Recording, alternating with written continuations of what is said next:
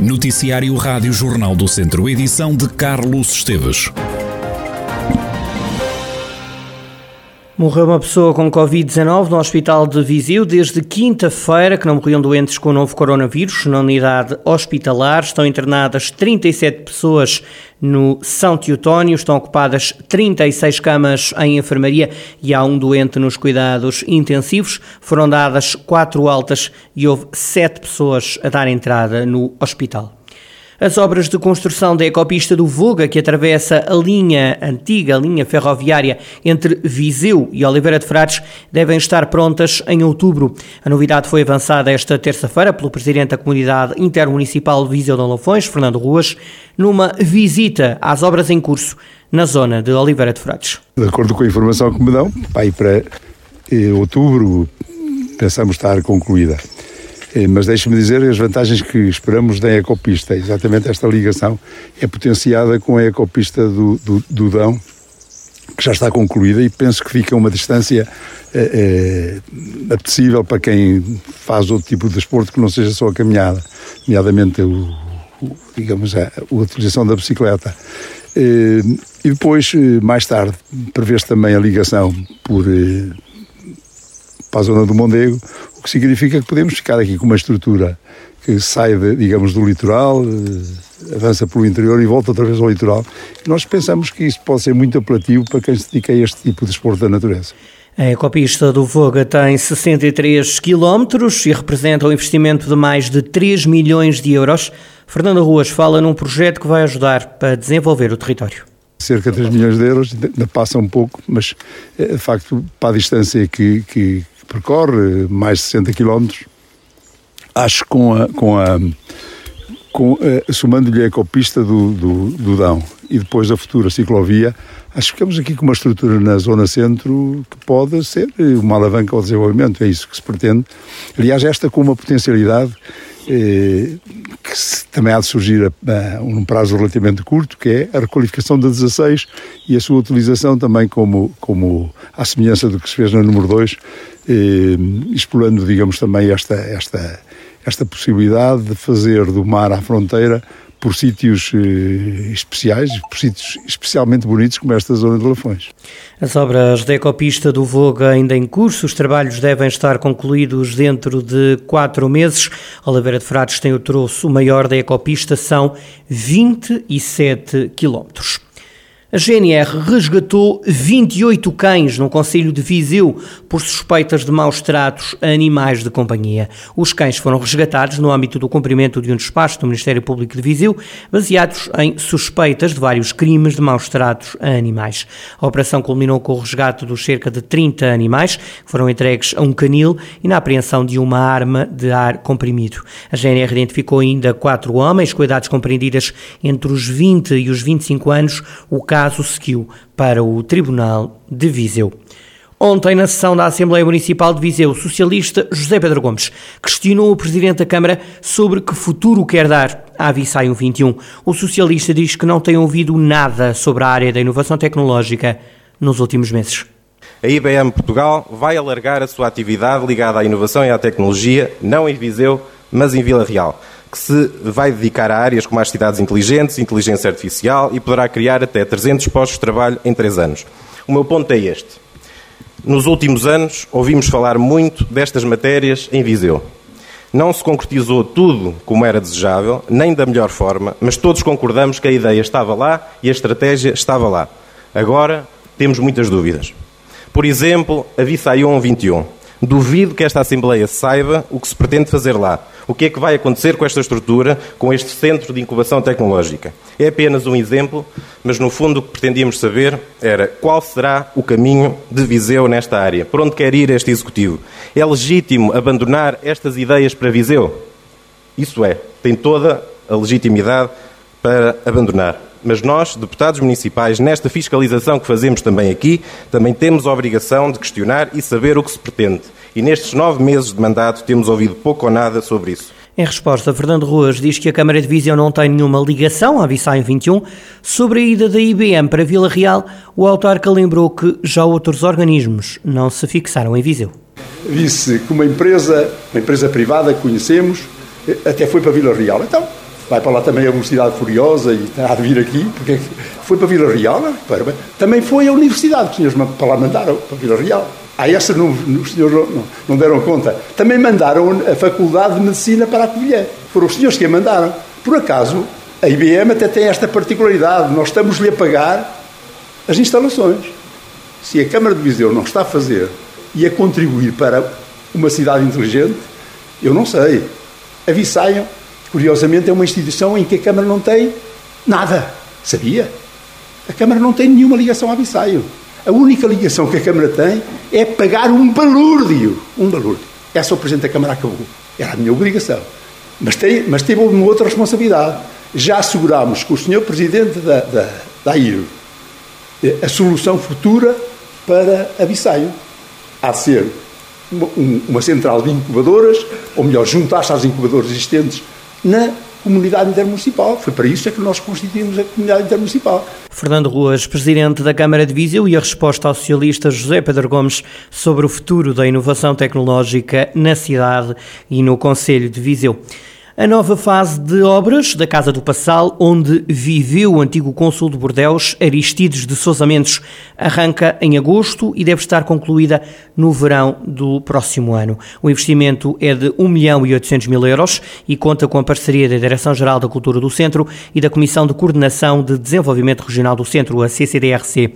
O presidente da Câmara de Carregal do Sal, Paulo Catalino, revela alguns detalhes da obra de recuperação da Casa de Aristides, Aristides que salvou milhares de refugiados judeus do Holocausto nazi. O projeto Aristides Sousa Mendes tem uma necessidade objetiva de fazer, eh, nesta primeira fase, a requalificação e a musealização do Museu eh, do Aristides Sousa Mendes. Portanto, esta é a primeira fase do projeto, mas é um projeto que tem eh, muitas outras variáveis. Esta primeira deixa-nos extremamente felizes e satisfeitos porque conseguimos finalmente encontrar um parceiro para realizar esta obra que muito vem engrandecer e dignificar não só a imagem do nosso cônsul, mas também aquilo que pode trazer de dinamização na área do turismo e na área cultural para um conselho como, como Carregal Sal e diria também para a região e também para o país, porque é uma obra que tem uma amplitude regional e nacional e que sai internacional muito importante, que será sediada aqui e vai ter esta primeira pedra de lançamento, que é, finalmente, depois de 2014, termos conseguido encontrar um parceiro para realizar esta obra até ao final de junho de 2023 queremos ter essa primeira fase concluída, que é a requalificação e a musealização da Casa do Passal. Paulo Catalino, presidente da Câmara de Carregal do Sal, começa em agosto a nova fase de obras na Casa do Passal, em Cabanas de Viriato. A empreitada custa 1 milhão e 800 mil euros. O pavilhão multiusos em Viseu acolhe a partir de hoje o Viseu Market, um evento de empreendedorismo e empregabilidade que decorre até quinta-feira, como explica o presidente das Obras Sociais de Viseu, José Carreira.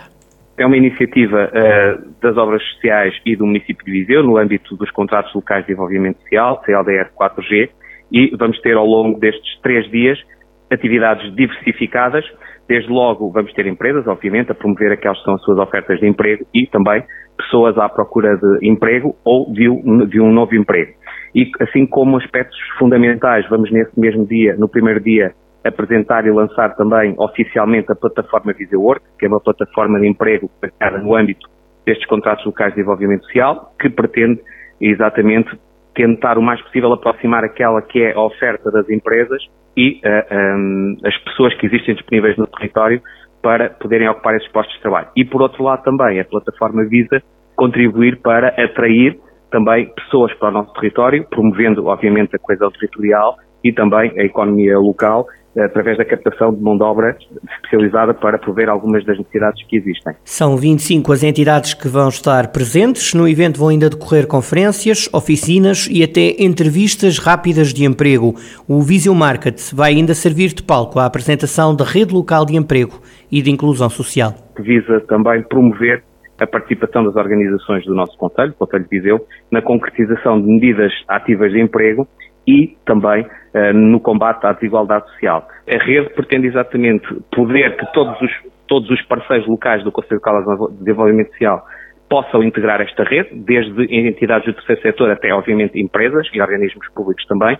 E aquilo que nós estamos a fazer é, já demos nota desta vontade e da, da, da apresentação da rede neste mesmo dia, é, nesse mesmo dia, vamos apresentar os objetivos da rede, como é que as pessoas, as várias entidades a podem integrar, e já tivemos três ou quatro, se não estou a erro, manifestações de vontade para poderem integrar esta mesma rede, ou seja, qualquer empresa ou qualquer entidade do terceiro setor eh, podem integrar esta rede exatamente para poderem potenciar aquela que, aquelas que são as suas necessidades, mas também as suas ofertas, por exemplo, educativas e no âmbito da formação e qualificação profissional. José Carreira, o presidente das obras sociais sobre o Viseu Market, que decorre até quinta-feira no pavilhão multiusos de Viseu. O Tondela vai ter uma época complicada por causa do caso CACEF, que impede o clube de contratar jogadores. É o que antevê Diogo Peixoto, adepto do clube Auriverde, em declarações à Rádio Jornal do Centro. O também membro da CLAC Febre Amarela lamenta que o clube seja pequeno e que não consiga contornar a situação. Não podemos andar aqui a mentir, porque vamos ser sinceros. Eu acho que é mais difícil subir numa segunda liga do que manter na primeira, que a segunda liga é muito competitiva, tem equipas muito competitivas, estão sempre 4, 5, 6 equipas a tentar subir, vai ser sempre muito, muito difícil. Lá está, é, é, é aquela coisa. Porque o, o, nosso problema é sermos pequenos e é muito rápido ditar logo uma, uma, uma consequência para o que aconteceu. Se fosse um clube grande, andavam em recurso e andavam e andavam e se calhar passava. Nós, como somos pequenos, temos que nos sujeitar.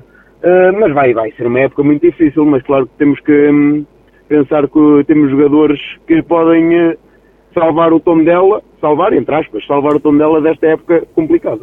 Diogo Peixoto considera que a escolha de Tosé Marreco para treinar o Tondela foi surpreendente e é até arriscada, mas confia num bom resultado.